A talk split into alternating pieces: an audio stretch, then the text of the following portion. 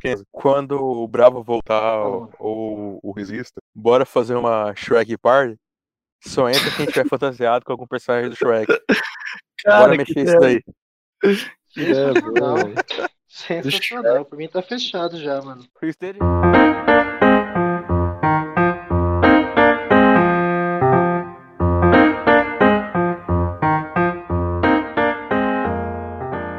Bem-vindos ao quarto episódio do podcast Sem Pano.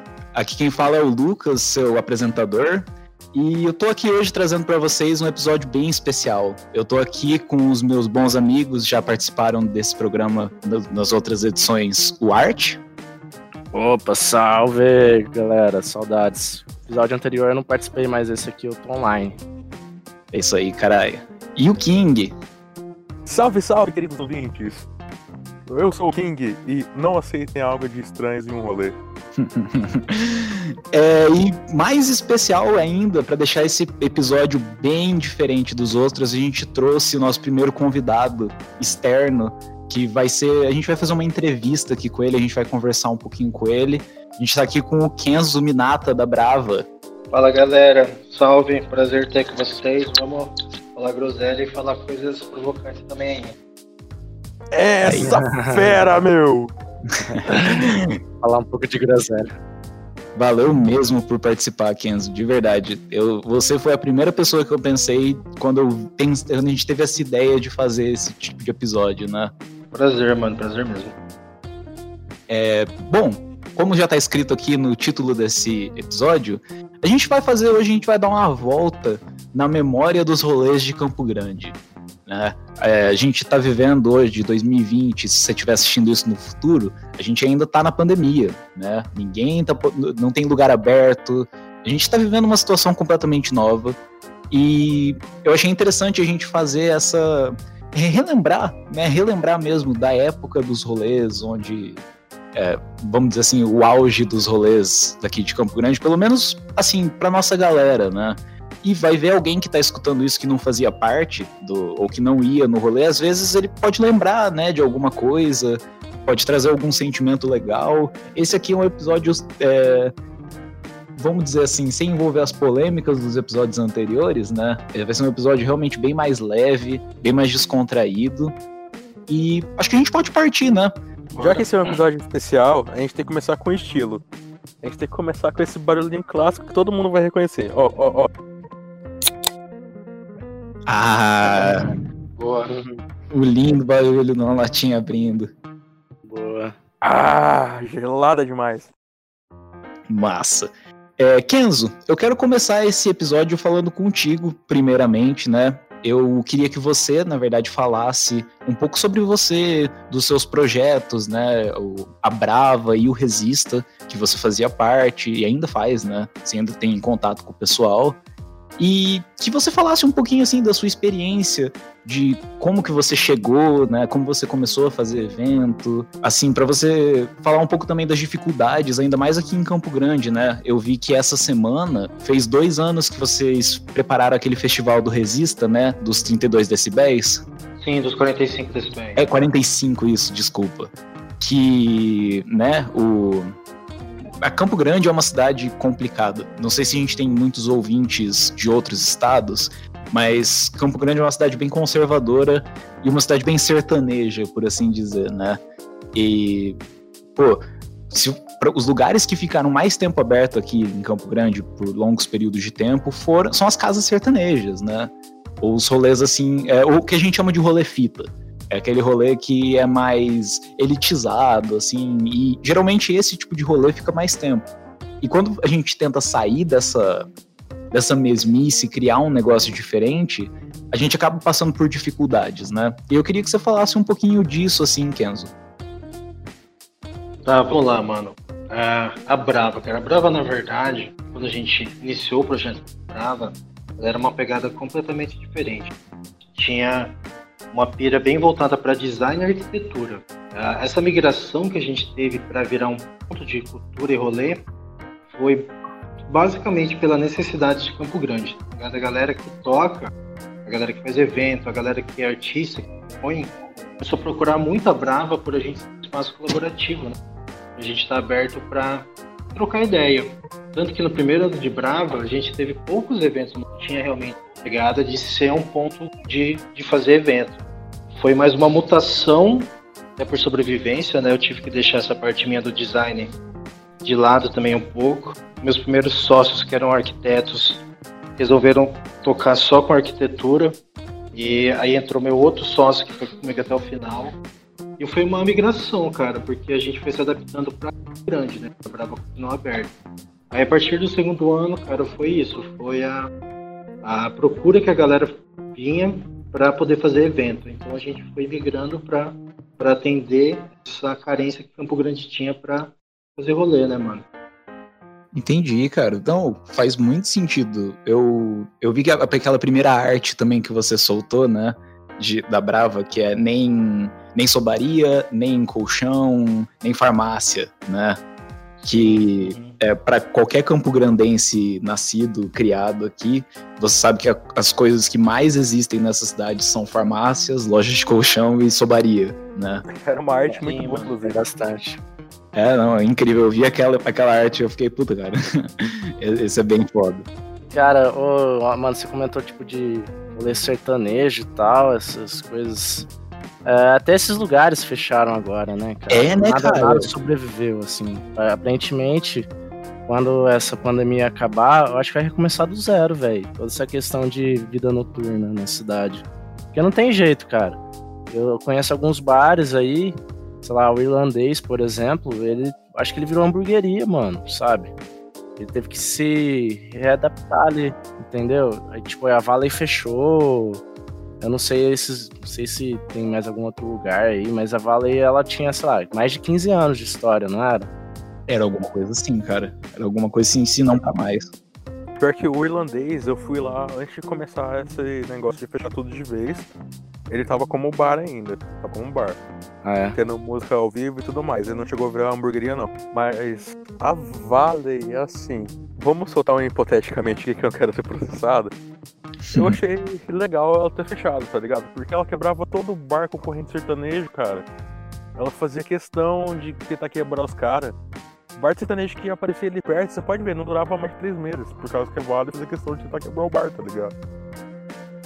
É, não, isso, isso, é um, isso é um pouco verdade, cara, porque assim, é, eu, eu também sou suspeito, né, cara? Eu não, eu não ia na Valley, tipo, não, não é o meu rolê, tá ligado? É, eu, eu não fiquei triste porque ela fechou. Eu assim, não fiquei nem um pouco triste. Não tenho motivo para ficar triste, porque, né, tipo, cara, a gente tá vivendo uma, uma situação completamente nova. E eu acho que aquilo que o Art falou é muito importante, né? De que quando acabar essa pandemia, é, vai, vai recomeçar, né? Vai ser meio que uma nova fase, por assim dizer, de Campo Grande, da vida noturna de Campo Grande, que já não era lá essas coisas, né? E o que, que você pensa sobre isso, Kenzo? Cara, então, a, o fechamento da Vale, na verdade eu não cheguei a celebrar, né, cara, que é aquele rolê, quando a gente acaba conhecendo os donos dos rolês, a gente sabe que a galera tem uma cabeça completamente diferente, assim. É, e é consequência, né, mano? A gente tá sofrendo uma pandemia mundial, mano. Quem é a Valley durante toda essa merda que a gente tá vivendo, né? A única coisa que me chateou mesmo é que tinha muita gente que trampava, né?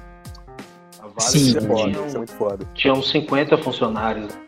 Não são 50 pessoas que realmente estão na merda igual a gente agora porque não tem trampa. Mas é tudo consequência, cara, porque pode ser sertanejo, pode ser qualquer coisa, mano. Quem depender de evento de aglomeração agora não vai ter como sobreviver, né? Exatamente.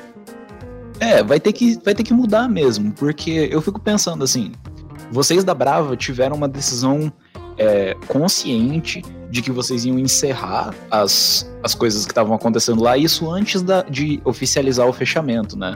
Mas que vocês iam segurar um pouco justamente para não ter aglomeração, né? E, ao meu ver, pelo menos, lugares como a Valley, é, esses bares sertanejos, assim, que inclusive estão funcionando hoje em Campo Grande, é, eles não pensaram nisso. Eles não pensaram assim que, pô, o meu ambiente, ele tá diretamente relacionado ao que tá acontecendo agora. E manter ele aberto pode ser uma parte da causa do problema. Então, cara, é, eu acho que é bom lembrar que, se não me engano, o primeiro caso notificado foi do filho lá do Zaran, sei lá, alguma coisa do gênero, e foi lá na Valley, não é? Uma coisa assim? É real. Lá, É, foi lá é na real. Valley. O que eu fiquei sabendo foi, acho que tava tendo uma festa de formatura na Valley, que a menina tava com sintomas e ela foi pra Valley, tá ligado? Não, é isso ela já mesmo, tava com sintomas, ela tava sabendo e foi lá pra formatura, tá ligado? Cara, foi curtir sem medo nenhum. Exatamente, e tipo, uma coisa é a gente pensar, tipo, ah, não, beleza, isso foi lá no começo, lá em março, né? É, março, abril. Então era numa época que a pandemia tava realmente iniciando. Mas, pô, até hoje, cara, até hoje tem vários bares abertos e, tipo, cada vez mais lotados. Assim, porque não tem mais opção, né? E o cara que já não tá com a disposição de querer se isolar socialmente, ele vai procurar qualquer bar que ele puder ir, né? Bicho, se o Toca, que é o Toca, que não fecha nem no Ano Novo e nem no Natal, fechou por causa da porra da pandemia, o resto dos baixos tinha que acompanhar e fechar junto, cara. Porque é o Toca fechando, isso é um milagre que aconteceu. E os outros bares fecharam aberto, normalmente. Sim, tem, tem muito. Mas, Kenzo, eu queria fazer uma pergunta pra você. É, que nem você estava falando dos seus sócios arquitetos, né? da- do começo da Brava, e ainda mais do Resista, né? Eu acho que as perguntas é mais direcionada pro Resista. É, quantas pessoas, assim, mais ou menos, participavam junto contigo? Cara, a ideia do Resista, mano, foi bem, bem louca na real. É, foi por causa do fechamento do Vai Racha. Eu lembro que quando fechou o Vai Racha, eu falei, cara, essa galera que cola no Vai Racha vai ficar totalmente carente de rolê, né? O Vai. Racha era tudo, né, mano? Tinha rolê de funk, tinha rolê de hardcore, tinha rolê De rap, metal, né? era, tipo, tinha, era o ponto que a galera conseguia fazer conseguia fazer rolê mais alternativo, né? Aí quando teve o uma fechamento ao farmácia. Racha, e virou uma farmácia, uma drogazil.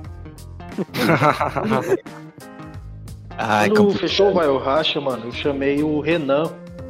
Ele era o do, do- da Hard Work, que agora é Campo Grande Barbershop. A Aham. gente sempre teve uma pira de fazer. A gente sempre teve a mesma pegada hardcore, né? De som, de, de estilo que a gente curtia.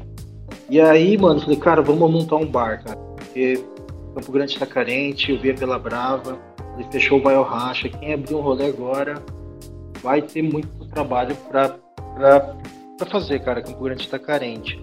E aí, cara, o Renan me apresentou uma galera que trabalhou numa época no coletivo do holandês voador, cara. Teve uma época que o Jorge, o Jorge do holandês ficou bem mauzão, ele não tava conseguindo trampar, e aí a galera formou um coletivo. Esse coletivo, se eu não me engano, tinha oito pessoas, e essas oito pessoas, por dois meses, cara, cuidaram do holandês, na parceria, né? Não foram para ganhar dinheiro, foi pra, realmente para manter o holandês aberto. Sim. E teve Ah. quatro, quatro pessoas, do, três pessoas do coletivo que tiveram interesse.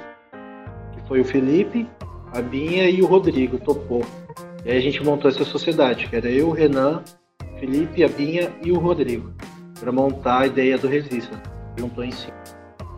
Cara, que da hora. Na moral, que da hora. Porque é, é justamente isso, né? O, eu lembro que antes do Vai ao Racha, isso- assim, eu sou um pouco novo, né? E eu lembro de uma época, quando eu tava começando a dar rolê, quando eu tinha meus 14, 15 anos, ainda existia o Rock no Horto, né? Nos, aos domingos. Caramba, Sim, cara. saudoso Rock no Horto, mano. Isso é old pra caralho, assim. E eu Vocês lembro. podem me julgar agora, só que eu nunca fui no Rock no Horto. É, cara, eu fui uma vez também só, assim. Era É. da hora, mano. Era da hora, cara. E, e eu fico assim, uma coisa, Kenzo, que eu fico pensando é que, que nem a Brava, ela. A Brava e o Resista, né? Tudo ficam ali na Calógeras. E pra quem não é de Campo Grande, essa parte, essa rua Calógeras e ao, ao redor, né? Esse centro, o centro de verdade de Campo Grande, ele tem uma bagagem cultural histórica gigantesca. E eu sempre achei muito da hora que a Brava era justamente na antiga, ferrovia na antiga ferroviária, né? Cara, então a gente era apaixonado também, mano. A escolha da casa da Brava foi totalmente aleatória, assim. A gente tava vendo casa atrás de casa, galpão, cara, não aguentava mais. E quando a gente achou a casa lá na esplanada, falou, mano, é aqui. O lugar é assim. Não. Ah, não, perfeito, cara. Aquela foi a escolha, porque aquela rua, assim, ela, ela tem uma coisa, cara. Ela tem, ela tem um negócio ali. Eu, eu não sei explicar, eu não sei se é porque eu, tipo, gosto muito de Campo Grande, assim, apesar dos pesares. Eu, eu nasci aqui, né? Então é a minha cidade. Assim, eu, eu gosto. E, putz, cara, lá tem um, um, um, vamos dizer assim, um ambiente diferente, né? Aí, mas eu fico pensando também, né, que vocês enfrentaram mais dificuldades ainda por ser num local desse tipo, né? É, porque ali, ali faz parte do tombamento histórico, né? Então ali também já tem todo uma um rolê federal que a gente tinha que seguir, né? Mas ali da Brava, cara, pra falar a verdade, a gente conseguiu manter uma boa relação com os vizinhos bem, bem massa, assim, na verdade, bem rara até, eu considero, analisando hoje. A gente incomodou os vizinhos caralho. Então, era o rolê, né, cara? Brava a gente era aquele rolê que acabava quando tava todo mundo pirando, né? Mas a gente tinha que acabar cedo. Exatamente por isso, a gente tinha que um acordo com os vizinhos de que nosso som não poderia passar das 11h30. Dependendo, ah, dos formatos, dependendo do formato, cara, a gente não conseguia fazer banda, por exemplo, porque era o tipo de coisa que os vizinhos ficavam puto com a gente. Né? Então a gente tinha que sempre dar um equilíbrio no tipo de evento que a gente fazia. Se numa semana a gente metia um rapzão torando, a gente no outro dia dava uma segurada numa voz de violão. A galera ah, legal. Entendi, mas mais pra caralho que vocês conseguiram chegar nesse acordo com os vizinhos. Mais pra caralho. Sim, mano, a gente, a gente teve. A gente sempre trocava uma ideia com os vizinhos, né? a gente teve essa pira de demonstrar essa, essa preocupação, né? Porque querendo ou não, cara, a galera que mora ali na nada, tem gente que mora ali há 50 anos, tá ligado? É a galera sim, que trabalhava sim. na. É uma galera que trabalhava na ferroviária, tá Então a galera Nossa, que mora lá, mano. É, não, com certeza. Há décadas, né? Você vai chegar causando, pô, uma falta de respeito. Não faz sentido. Mas assim, a Brava, ela conseguiu, né? É, vamos dizer assim, se manter ali e ter um ambiente agradável. Mas eu lembro que o Resista ele sofria bastante ataque, né? Principalmente assim, de ronda policial, esse tipo de coisa. A questão do barulho que a gente estava falando agora também, né? Que passaram essa lei. Você pode falar um pouquinho dessa época, assim? Sim, mano, a treta do Resista, cara, a gente sempre teve essa preocupação dos alvarás, né? Quando a gente é, teve a ideia de colocou no papel, para sair do papel a gente falou, cara, o isolamento acústico tem que ser para aprovação, a gente tem que rodar com alvará. A gente fez todo o projeto de isolamento acústico, foi uma grana fabulosa. Só que o rolê dos 45 decibéis, que é o que rege essa norma técnica de medição, ele é muito, muito, muito falho, tá ligado? Foi aprovado em quase todos os quesitos dos 45 decibéis, menos em uma porta, na, na porta da Calógeras. Só que essa medição, cara, era feita em controle técnico, de verdade. Ela deveria ser feita é, com um espaçamento longe da porta de abertura ou até na casa do vizinho mais próximo. Os caras fizeram a medição bem ali na porta da Calógeras. A gente reprovou o alvará por questão de 12 decibéis, mano. Nossa. Cara, esse, esse rolê dos 45 decibéis é um negócio muito falho. 45 decibéis é a galera conversando dentro de uma sala de cinema, cochichando. Isso é muito falho, cara. Exatamente. E aí, como é, uma, é uma norma federal, né, cara? Tipo, nenhum órgão municipal vai bater de frente com essa norma federal, né? Ela não chega nem a ser lei, ela é uma norma técnica federal. E a galera daqui, a Semadur, que é o órgão que controla, faz essa medição da forma mais tosca que é para realmente não ter. E a gente foi descobrindo várias tretas, mano, durante essa, esse rolê dos 45 decibéis. Né? Tanto que a gente formou um coletivo com algumas bandas, com uma galera, pra ir contra esses 45 decibéis. Eu lembro é, dessa época aí, eu acompanhei isso daí. Vou jogar a verdade verdadeira, o que, que acontece nos 45 decibéis em Campo Grande. Tem aqui em Campo Grande três desembargadoras. Três desembargadoras mulheres, que elas são extremamente conservadoras e elas cobram diretamente do Ministério Público é, ações de fechamento de bares que não têm alvará. Elas acompanham todas as denúncias que são feitas públicas, né? Por exemplo, ela tem abrir um bar. Se tiver umas quatro denúncias, cara, ela pressionava pra caralho o Semador pra Semador ir lá fechar o bar. Então é uma coisa que vem bem de cima, assim. Tem realmente uma, uma lei conservadora de silêncio aqui em Campo Grande por uma galera que tem poder para poder fechar tudo, para atrasar os alvarás. A gente, quando a gente fez, a gente reprovou nesse alvará do Resista, a gente teria, na teoria, 30 dias para eles remedirem. Eles jogaram um prazo pra gente de 90 dias fazer essa remedição. E você não pode abrir enquanto não tiver aprovado. Então eles fazem de Nossa. tudo mesmo, mano, pra não ter rolê em Campo Grande, cara. Aqui, querendo, querendo ou não, Campo Grande é uma cidade de gente mais velha, e velho não gosta de barulho. Exatamente, mano. É, é, Campo Grande, a gente, assim, Campo Grande é uma cidade conservadora de fato, assim, né? A vida noturna em Campo Grande é quase inexistente. E eu fico pensando assim, porque eu tive aulas na faculdade com uma professora, ela chama Lenita, eu curto muito ela, ela é muito da hora. E ela fez o doutorado ou mestrado dela, se eu não me engano, sobre a Feira Central. E ela tava falando que nessa, na década de 70, assim, década de 80, Campo Grande tinha vida noturna. O centro de Campo Grande era vivo pra caralho. Assim, o... A própria 14 era cheia de vida, era o aeroporto da cidade, tanto é que eles viveram agora. Sim, sim. É, a 14 eu, eu, vejo ela mais como o centro econômico, né? Era onde rolava essas partes mais assim de, de venda de produto e tal. Comercial, né, cara? Isso, comercial. Mas nessa região mesmo da 14 também tinham os, as sobarias, a, a própria feira livre, né? Que não era na Calógeras, ela era. É, se eu não me engano, na igreja Nossa Senhora Aparecida, ela ficava, é lá, ela ficava lá pra cima da, da 14, perto do. do Dom Bosco ali. É perto da Márcia ali, na verdade. Mais perto da Márcia, assim. É mais para dentro. É, era bem no centro de Campo Grande. E eventualmente essa feira foi levada para perto, ali para Calógeras, e teve um local fixo, né? Mas é, aqui a gente tá pegando um contorno, né? A gente já tá Sim. começando a falar da história de Campo Grande. Tamo indo, é... tamo devagando. Isso é para outro podcast. É. Mas a, a, eu queria te perguntar também, Kenzo, que perguntar não, né? Era mais falar, assim, de que outra coisa que eu vejo que também influenciou essa coisa do. Esse ataque que o Resista sofreu é que ele era bem na frente do holandês, né? E o holandês é um rolê que sofreu pra caralho pra se manter vivo. Ele migrou de local para local, né? Você acompanhou de perto? Sim, sim, holandês, desde o da primeira holandês ali na Afonso Pena, depois indo lá pra perto da Federal.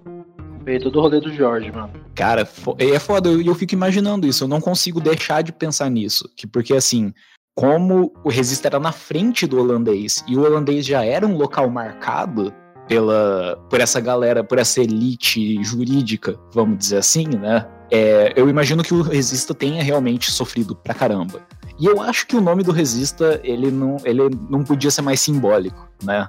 Cara, então, o lance do, do ponto do Resista, mano. O Jorge, por a galera já ter feito o coletivo do holandês, o Jorge, cara, foi o cara que apresentou pra gente a dona do imóvel onde foi o Resista, tá ligado? Então, tipo, desde o começo, o Jorge sempre foi um grande apoiador, assim. A gente sempre teve essa pira de vamos fazer rolê junto, porque Campo Grande precisaria até de muito mais bares alternativos do que só dois, né? Sim. E a gente formou a Boca do Lixo na parceria mesmo, cara. Mas tem muito disso, tipo, era um ponto marcado, né, de droga, era um ponto marcado como underground já, isso é bem mal visto em Campo Grande. Né? Cara, o Resist era um ponto sensacional, mas isso que você falou sobre droga era foda, que era uma, ia uma galerinha ali pesava Cara, na droga. Uma coisa que eu achei era bacana pesado uma coisa que eu achei bem legal que vocês fizeram, Kenzo, foi um evento que vocês fizeram juntos. Acho que vocês devem ter feito várias vezes isso, mas eu acho que eu tava, tipo, prestes a me mudar já pra São Paulo e tal. Que era, tipo, pagava um valor, assim, no Resista para entrar lá e também podia entrar no holandês. Eu achei muito foda isso, cara. Achei bem legal. Ainda Sim, mais que eles eram na gente, frente um do outro.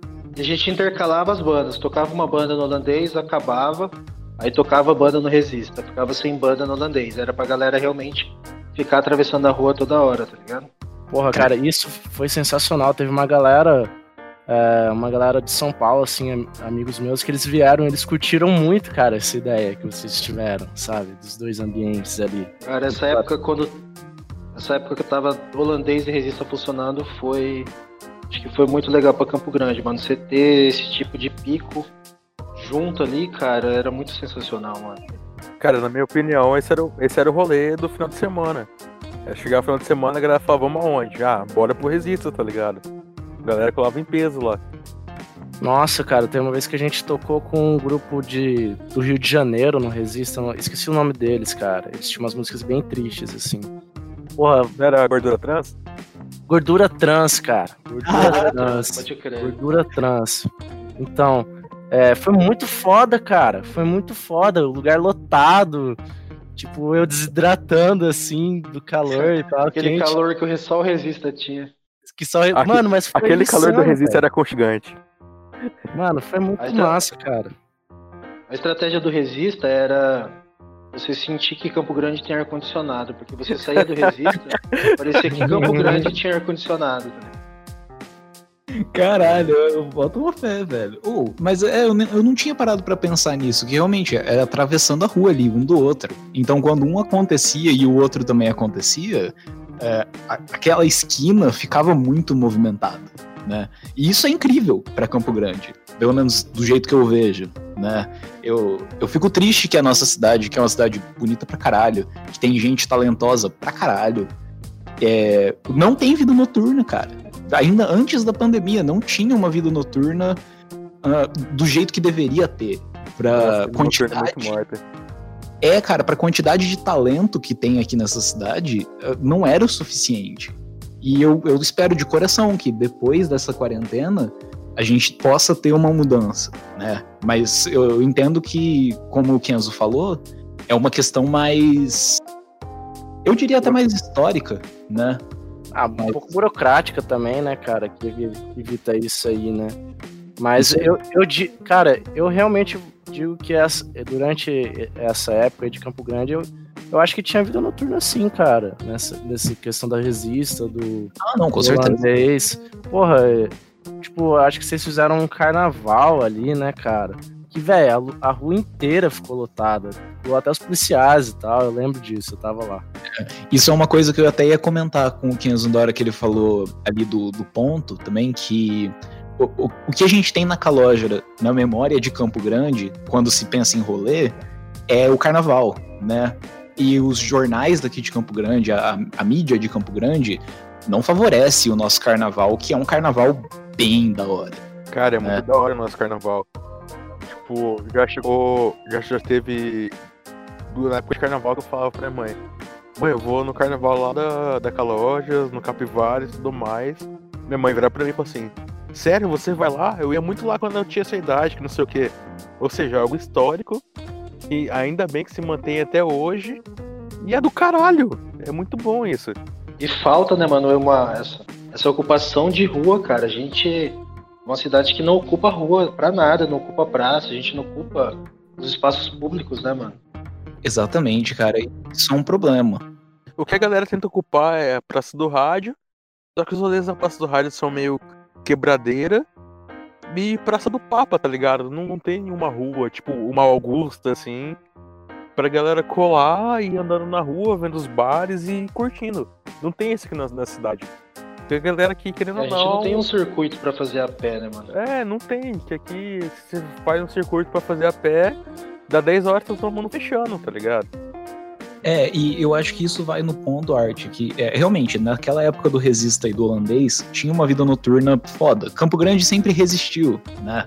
Campo Grande sempre teve essa vida noturna porque é algo que o jovem gosta. E se tem jovem, tem rolê à noite. E... Mas a questão é que era justamente isso. Por exemplo, é, vamos pensar na Brava, assim, num dia que não tinha Resista. A- o rolê da Brava acabava umas 11h30. 11h30 é o horário que a maioria da galera tá começando o rolê. Sim. Então aí, É. você, é, aí você teria que se locomover dali para algum outro pico da cidade que talvez seja, tipo, longe se você não tiver de carro. Aí É. já tem a questão do transporte público, que também, depois É, da 10 não falha. funciona, né? É que acaba às 11 e pouco também. Nossa, É, quantas, 11. quantas vezes eu marcava de sair com o Art pra gente fazer alguma coisa. A gente ia sair 10, 11 horas, a gente dava um rolê e a gente não achava algo tão legal, tá ligado? Porque não, querendo ou não, não tem. O que tinha aqui Cara, cara, mas assim- noturna era bar sertanejo, tá ligado? Cara, é que assim, eu acho que foram em épocas diferentes, eu posso estar misturando tudo, me desculpem aí. Mas assim, eu lembro de muitos bares, né, porque tocava e tal. Tipo, mas não teve uma época ali que, tipo, que tava o hangar aberto, o Fly, o Ah, Resista, sim. o, o, o holandês. O é, Resista ver. começou um pouco depois que o hangar tinha fechado, já eu acho. Ah, é, Só tá falando merda. depois? Mas eu acho que Depois, começou um depois, pouco depois. Tava fechado. Já tá Que antes- fechado? Ah, pode crer. Que antigamente o, o circuito era 21, fly e hangar, porque não, não tinha muita coisa. E às vezes o Jack. Ah, não, cara, não vamos falar o Jack, por favor. Eu tô, eu tô, tratado com o dono de lá. Eu também. Quem não é, não é mesmo? Ah, mano, na moral, o cara. A gente foi fazer um, fazer um show com uma outra banda. Ó, sem pano, né? Tem que falar, né? Vou jogar real. eu fui fazer um. Eu fui fazer um outro show com uma outra banda que eu tinha, a Midwest, né? É, aí ia vir uma banda cover de Guns N' Roses, alguma coisa do gênero, assim. Aí eu falei, ah, mano, vou, vou falar com o dono, né? Que já que eu troco uma ideia com ele, pra ver se essa banda não abre, né? Falei com ele, aí eu falei, ah, cara, é, aí ele começou a falar assim, ah, não vai rolar cachê, aquela história de sempre, né? Já é desgraça, assim, né? Aí eu falei, não, cara, é, mas eu falei assim, cara, mas tem que rolar um valor mínimo, porque a gente, a gente não tinha baterista, a gente pagava um maluco pra tocar com a gente, né? Ele era um freela, né? O Matheus Matos, que toca pra caramba, né? Falei, cara, tem que rolar tal valor, assim, no mínimo e tal.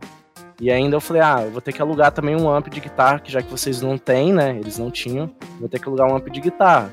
Então é o valor do, do- No mínimo, né, cara? Porque a gente não cobrou nada, né? Sacanagem, enfim.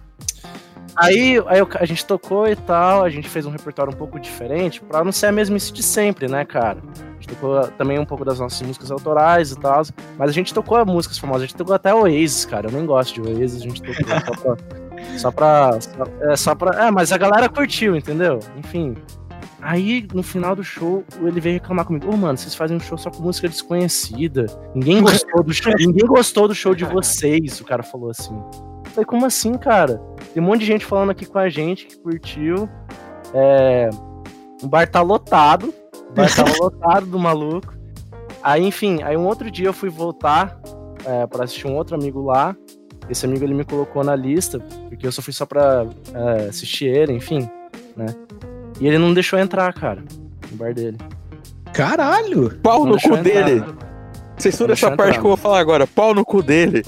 Aquele bar dele É, vive fechado, vive com pouca gente, as moças, aquela merda. Eles vivem chamando o nego pra fazer cover de Guns N' Roses, caralho, quatro, aquele bar não enche. Ele só cobra cara pra É, cara. caralho nas coisas, cobra cara pra caralho na entrada, e aquela merda não entra, não enche. É, cara. Era um, era um bar.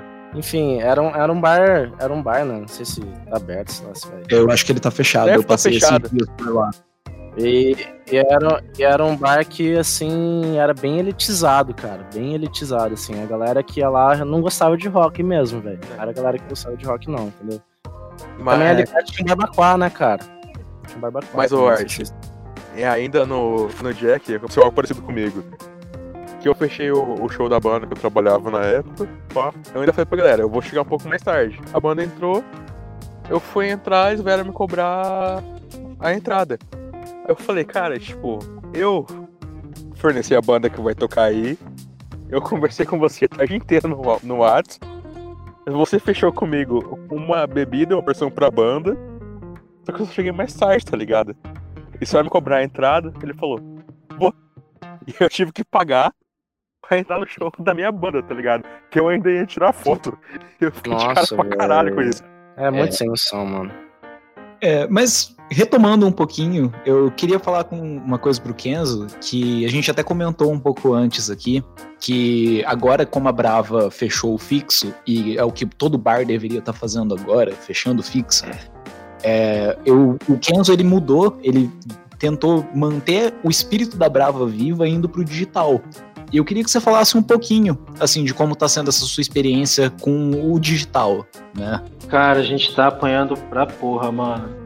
Gente realmente não tinha noção de que essa geração de conteúdo era um bagulho que tem que ser estudado, né, cara? Não tem como você fazer.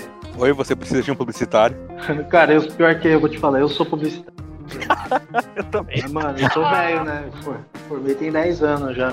Cara, a gente não conseguiu gerar os conteúdos que a gente queria, todas as ideias que a gente tinha no papel pra vi- virar vídeo, pra virar intervenção na rua, cara.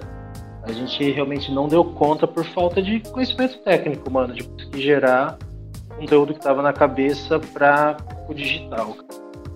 Ah, é, eu vejo o digital muito como um desafio. Assim, é, a internet não é nova por nenhum meio, né? Já deve ter aqui um- quase uns 30 anos de internet, assim. Aqui em Campo Grande, talvez menos, pelo tempo de chegar, né? Mas é, a internet até hoje está sendo descoberta, né? Que nem você falou, Kenzo, do, de que tem que ser estudado.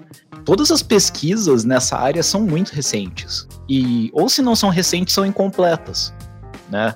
Eu, eu acredito que qualquer pessoa que esteja indo para o digital agora, é, nessa quarentena, que é o momento que a gente está desbravando o digital, por assim dizer, tá encontrando dificuldade, né? Eu, eu mesmo aqui com o podcast, eu tenho dificuldade pra caramba, eu não tenho a menor ideia de como manter engajamento, sabe?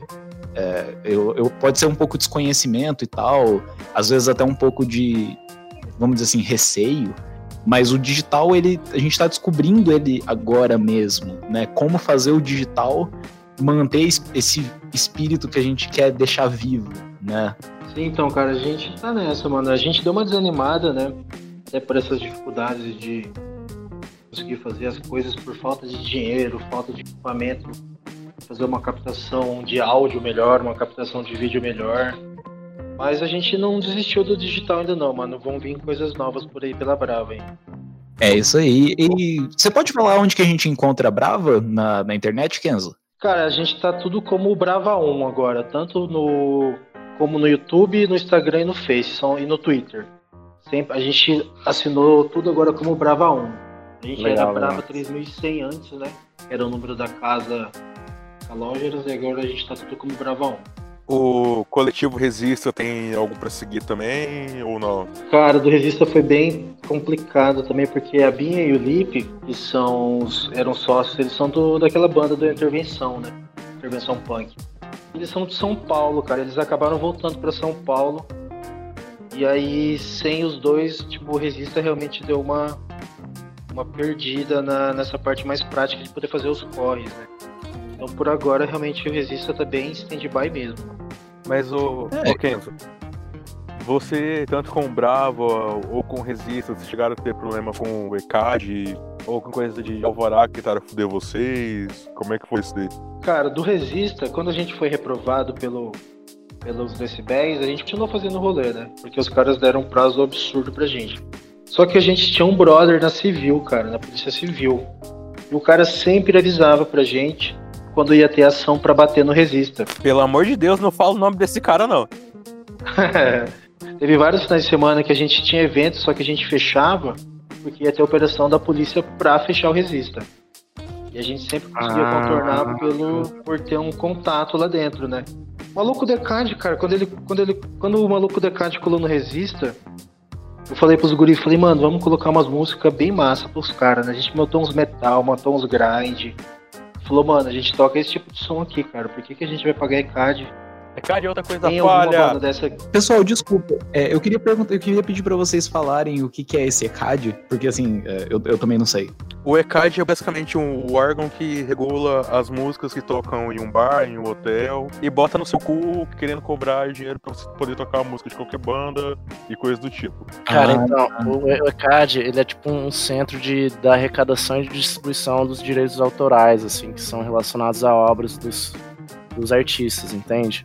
Bom, que, por, que, por exemplo, quando sua música ela toca em algum ambiente, vamos dizer assim, palavras erradas do bando Velho Jack, que é do Corvo, né? Uhum. Corvo, toda, toda vez que essa música é tocada, sei lá, em algum ambiente aqui de Campo Grande, o Corvo já me falou isso, que ele ia nesses lugares, ele, ia, ele sempre tava no rolê, não sei se você percebeu o Corvo. Justamente pra. Ele anotava toda vez que a música dele tocava e avisava o ECAD para ganhar uma grana, entendeu? Isso, tipo, era a vida do cara. O cara é músico. Teoric... Nada mais Teoricamente, justo, o ECAD tem Sim. que recolher o imposto da música para ir passar pra banda. Só que isso não, é, Só que isso não funciona tão bem. Eu já vi o ECAD, é meio falho, cara, querendo cobrar da banda que eu tinha pra tocar a música da banda. E eu chegar e falar, mas espera, vocês vão cobrar a banda tocando a música da banda? Isso tá meio errado. O ECAD ele funciona de um jeito muito misterioso. Entendi. É, desculpa, pode continuar, Kenzo. Ah, então. Aí do ECAD. O maluco do ECAD, cara, pra, pra ele não ser de mão abanando, ele falou, cara, vamos fazer o pacote mais barato que eu tenho e a gente tinha que pagar 40 reais por mês. 40? Cara, tem que pagar pra poder tocar música, cara. Os boletos que chegavam, a gente falava, tomando o cu do ECAD, nunca pagamos nada, mano, não resiste. Na Brava, a mesma coisa, cara, a gente nunca pagou nenhum real pro ECAD também, cara. Mas o ECAD também colou Nossa, na Brava. Nossa, eu cansei Entendi. de barrar fiscal do ECAD. e querer entrar pra anotar coisa e querer cobrar. Cansei de bar. É, cara, burocracia é a burocracia, né? Eu queria fazer uma pergunta pro Kenzo, bota? À vontade, Kim. Ô, ô Kenzo, antes de você trabalhar com, com o Resista, com o Bravo, você tinha projetos também de rolê, fazer só rolê normal? Já trabalhado com bar antes? Ou você só deu na, na telha do você e seus amigos, falaram, vamos abrir um bar e vamos ver como é que é isso daí? Cara, então, mano, na verdade, eu sempre tive trampo careta, cara. Por 10 anos, eu trabalhei com comunicação, trabalhava com licitação, com prefeitura, com governo do estado. E aí eu comecei a produzir Upcycle, né, cara? Eu comecei a trabalhar com design de reaproveitamento e descobri minha pira nesse rolê do design, cara. Eu larguei tudo todo o rolê de emprego estável e tudo mais para trabalhar com design e correr atrás de um lance mais de amor. Caralho, então você muda completamente a sua função de trabalho. Que massa isso. Total. Ah, mano, eu, era, eu sou formado em administração e publicidade. Cara. Eu trabalhava nesse rolê, né? Administração era um bagulho bem diferente. Eu falei, cara, larga a mão dessa porra aí, vamos fazer coisa que a gente gosta. E foi isso, mano. Eu nunca tinha trabalhado com bar. O rolê que eu fazia, também nunca fui produtor cultural. Tá? Toda a minha experiência de produção cultural veio com a Brava. Mas foi realmente um lance de adaptação para sobreviver, mano. para ficar tentando massa, pagar massa. as contas, cara. Bota pra caralho. Velho, na moral. É, eu queria fazer mais uma pergunta também para você, Kenzo. De, assim, no futuro, eventualmente, quando a pandemia acabar, é, vocês pretendem voltar Brava, né? Mas vocês pretendem voltar ali na esplanada mesmo ou em algum outro pico? Então, cara, a gente tinha um planejamento agora para 2020. A gente estava praticamente pré-aprovado num financiamento que a gente ia transformar a Brava num pico bem maior né, de estrutura física, assim, e a gente queria agregar outros, outras áreas culturais que a gente não agregava. A gente ia ter um, iam ter setores. A gente ia ter um setor de gastronomia, ia ter um setor cênico, com dança, com teatro. A gente queria ter um estúdio de produção musical. A gente queria realmente virar um ponto de produção cultural da galera daqui do estado, né? Caralho. E a pira que a gente, a pira que a gente tem para voltar é essa, cara. A gente conseguir esse financiamento para conseguir estruturar tudo isso que a gente precisa da forma que, que os artistas merecem, da forma que Campo Grande merece receber a galera produz arte, não necessariamente na esplanada, porque ah, de forma mais logística a gente tem que achar um pouco que tenha mínimo vizinhos possíveis. A gente não ter problema mesmo, porque até a pira da Nova Brava era a gente ter o alvará de funcionamento por horas. A gente queria ter esses centros culturais de dia e à noite, mas ainda poder estender como rolê da madrugada. Esse ah. era o plano nosso para 2020. E a gente quer retomar quando a gente puder fazer aglomeração de novo. Eu espero do fundo do coração que dê certo, cara. De verdade. Cara, que, ideia, é foda, cara. Que ideia é foda, foda mesmo. Caraca. E pra isso a gente precisa de grana, né, mano? A gente é. tava tentando captação de BNDES. A gente ia pegar uma graninha bem alta. Eu falei, cara, se for pra ficar devendo o governo, vamos dever dinheiro pra caralho de uma vez já, né? e a ideia é essa, que agora a gente consiga esse financiamento mesmo. Entendi. Cara, que maneiro. É, só isso, que maneiro. Você tá louco. O Campo assim, Grande precisa. Vocês, Kenzo, vocês estudaram já alguns lugares, possíveis lugares, você, onde aconteceria esse, esse centro cultural que você falou? Sim, cara, a gente fez uma procura bem grande desde o, desde o segundo semestre do ano passado já, né? Quando o projeto estava no papel, a gente sempre procurando galpão. Uhum. A pilha da Nova Brava que a gente queria pelo menos dois galpões um pé direito triplo até, de fazer uma caixa branca Nossa, mesmo. a Brava no galpão ficaria irado. que era que todos esses galpões, todo, todas as paredes, todas as coisas do galpão fossem móveis, né? A gente teria uma caixa em branco em que as paredes são mutáveis. Pra cada vez que você colar lá, a gente tá de uma forma diferente. Caralho. Ô, ô Kenzo, mas pra quem tá ouvindo e nunca foi na Brava, você pode descrever pra gente um pouquinho como era Brava, o que que tinha lá, só pra galera que tá ouvindo mesmo e nunca foi lá ter uma noção de como era o bar e o tanto que ele era foda. Cara, a Brava a gente é um. A gente se resume como um colaborativo, né, mano? Eram várias frentes pra gente poder viabilizar financeiramente o espaço. A gente tinha tatuagem, tinha hamburgueria, tinha salão de dread, tinha loja com, com produtos daqui da galera que produzia arte aqui em Campo Grande ou no estado.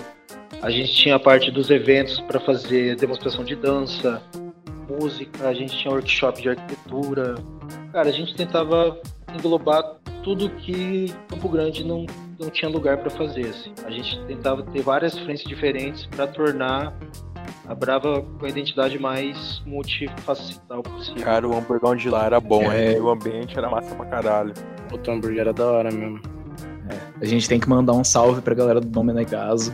Que, putz, é, eu tenho até uma postagem no meu Instagram, isso de 2017, 2018, que, assim, talvez a gente acaba de perder um patrocínio aqui futuro, galera, desculpa. Mas o Dom Menegaso, pra mim, é o melhor hambúrguer Dom da cidade. Menegaso patrocina nós. Cara, o Domenegas é foda, mano. Os guris são foda mesmo. Cara, Naná e Paulinho são.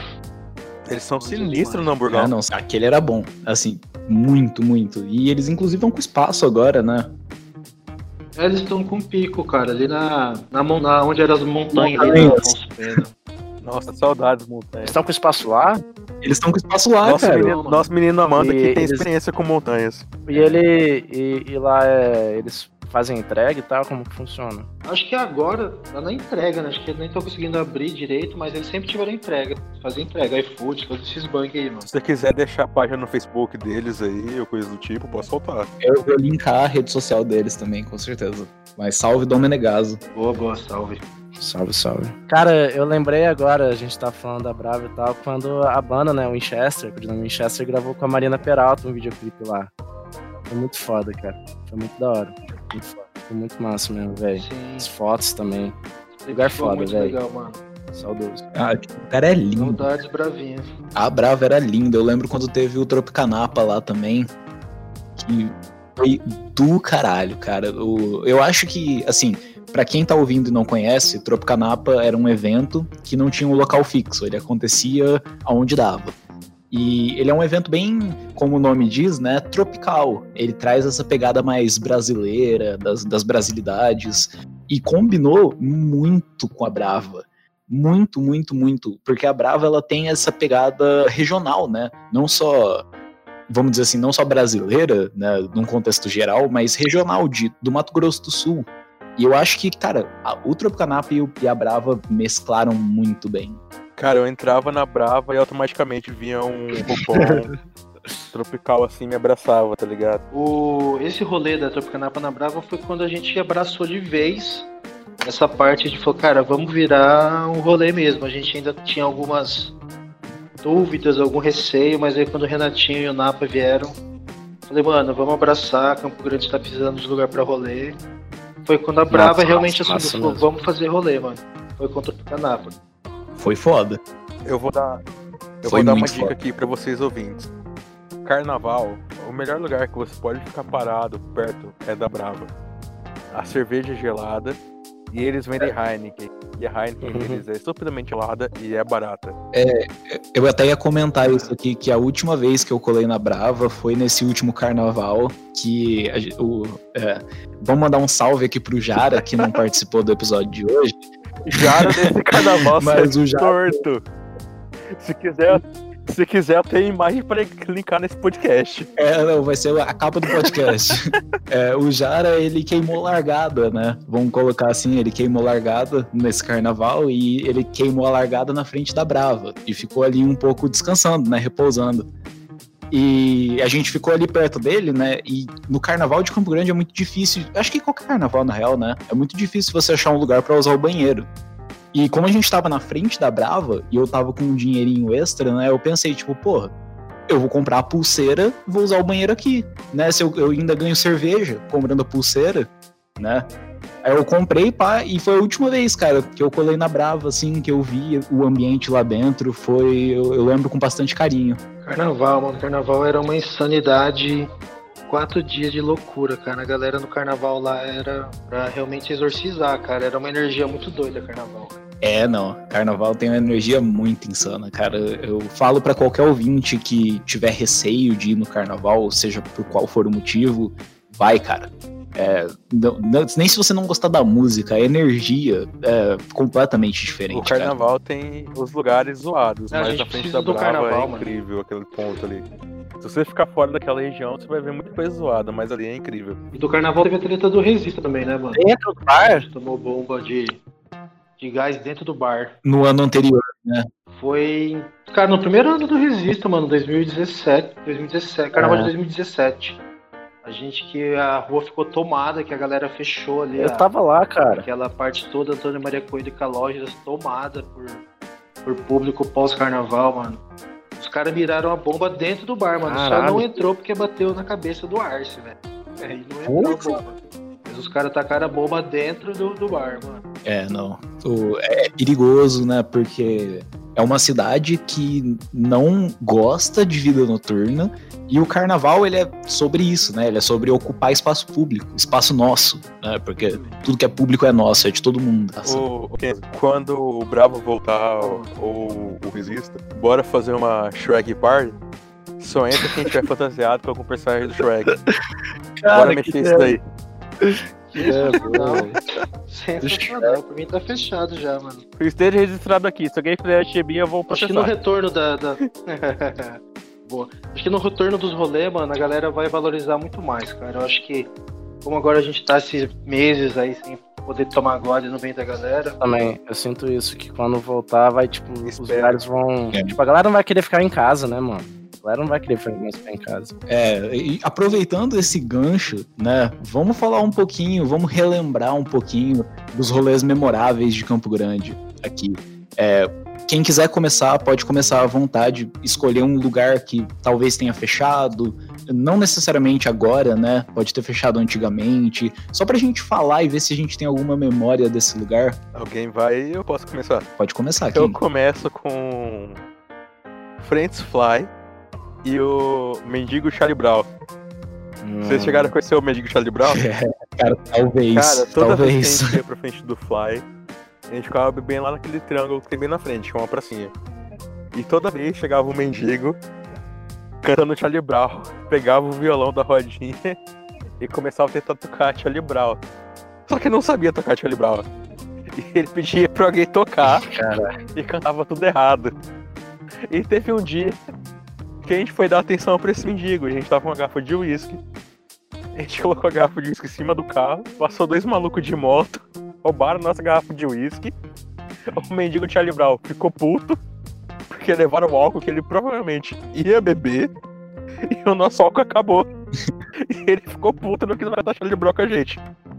Depois eu nunca mais vi ele. porra. É, cara, o Fly eu tenho memórias carinhosas dele, porque é, eu, eu fui bastante nesse lugar na minha juventude, mas a questão é, o Fly, ele tinha um fenômeno que eu gosto de chamar, que é o, rolê, o Fly da depressão. O que, que era o Fly da depressão? Geralmente era uma sexta-feira, é, não, é, é um nome próprio que você vai ver, por quê? Era uma sexta-feira, ou sábado, ou qualquer dia do final de semana, que rolava cover de Pearl Jam. É, mandar um salve também pra banda Fuga. Se tiver ouvindo alguém da banda Fuga, salve. É, rolava o cover de Pearl Jam. Aí, eu- geralmente eu ia com um amigo meu chamado Adriano, né? O Granville. E a gente colava lá no Fly e falava: Não, não tem nada pra fazer aqui na cidade hoje e tal, vamos pro Fly. A gente chegava lá, tava eu, ele, um casal, dois malucos bêbados aleatório e mais uns gatos pingados ali. E a banda tocando Pearl Jam e a gente ficava sentado tomando uma. é, qual que era a cerveja que eles vendiam? Não era nem glacial, era Bavária. Nossa, meu estômago doeu agora. É, não, a gente ficava tomando uma Bavária aguada, sentado, um olhando pra cara do outro e pensando, meu Deus, o que a gente tá fazendo da nossa vida? Será que é isso, viver?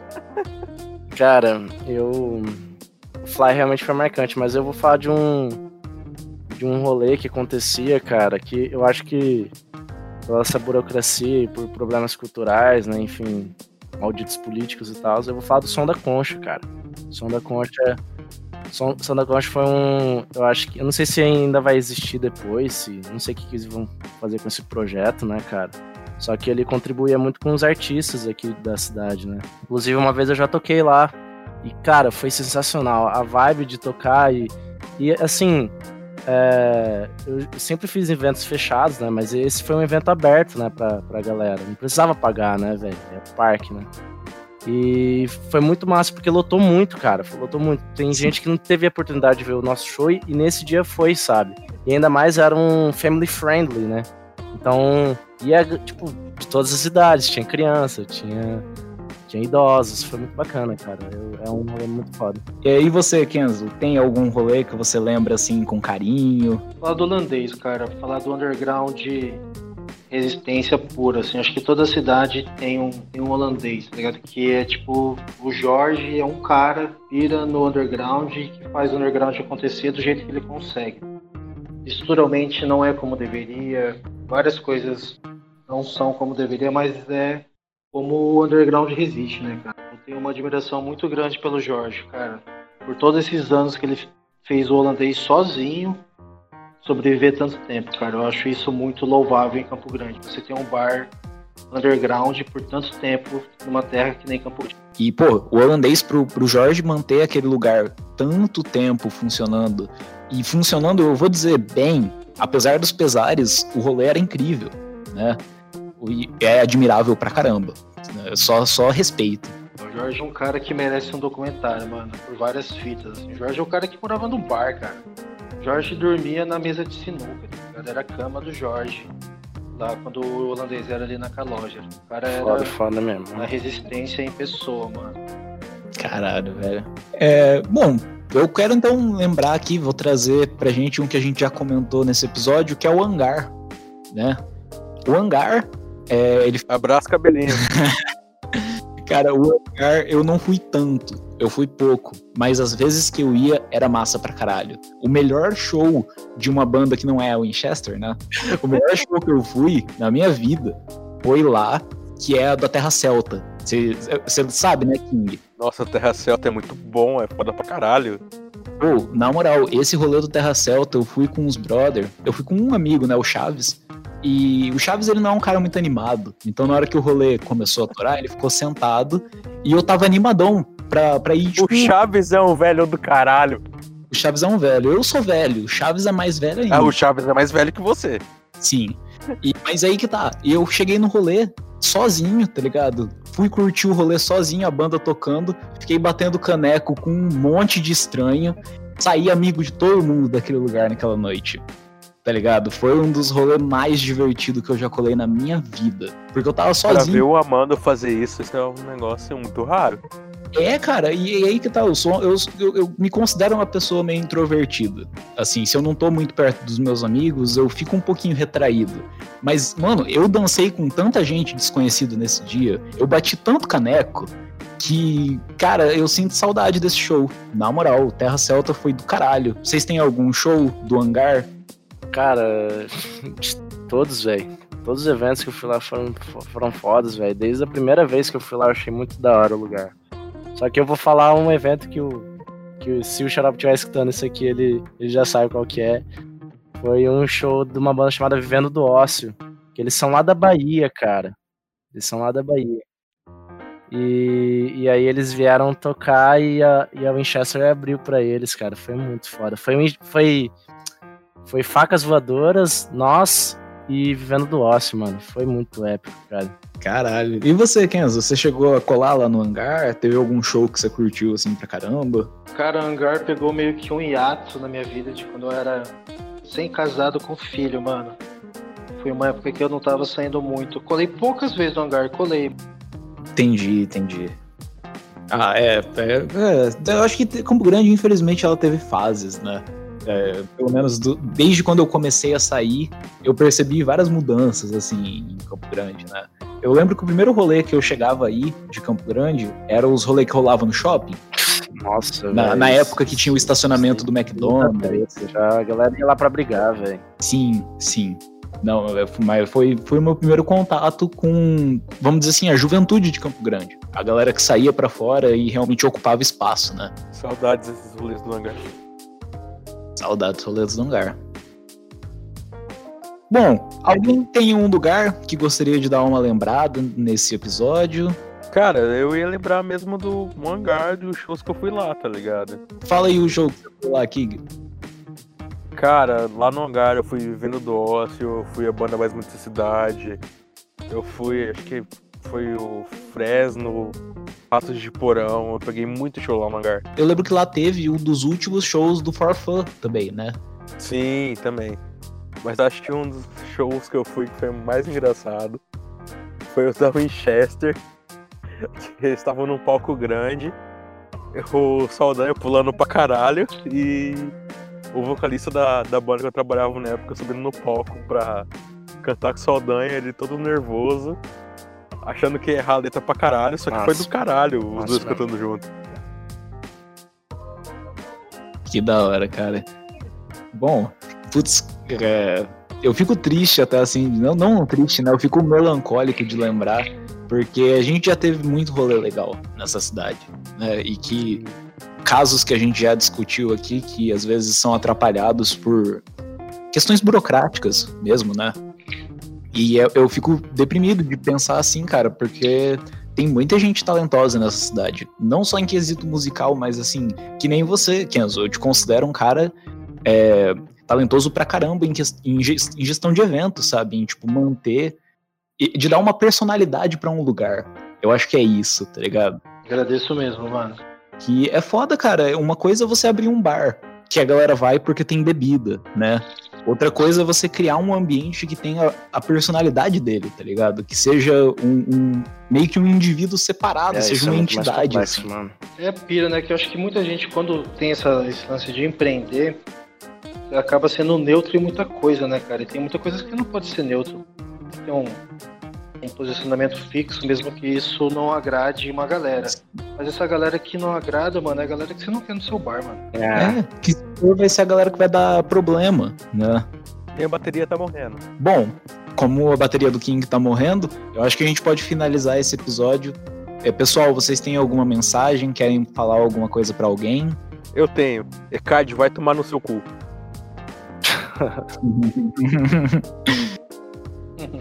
eu quero. Eu quero agradecer a presença de vocês aí, cara. Porque episódio massa, cara.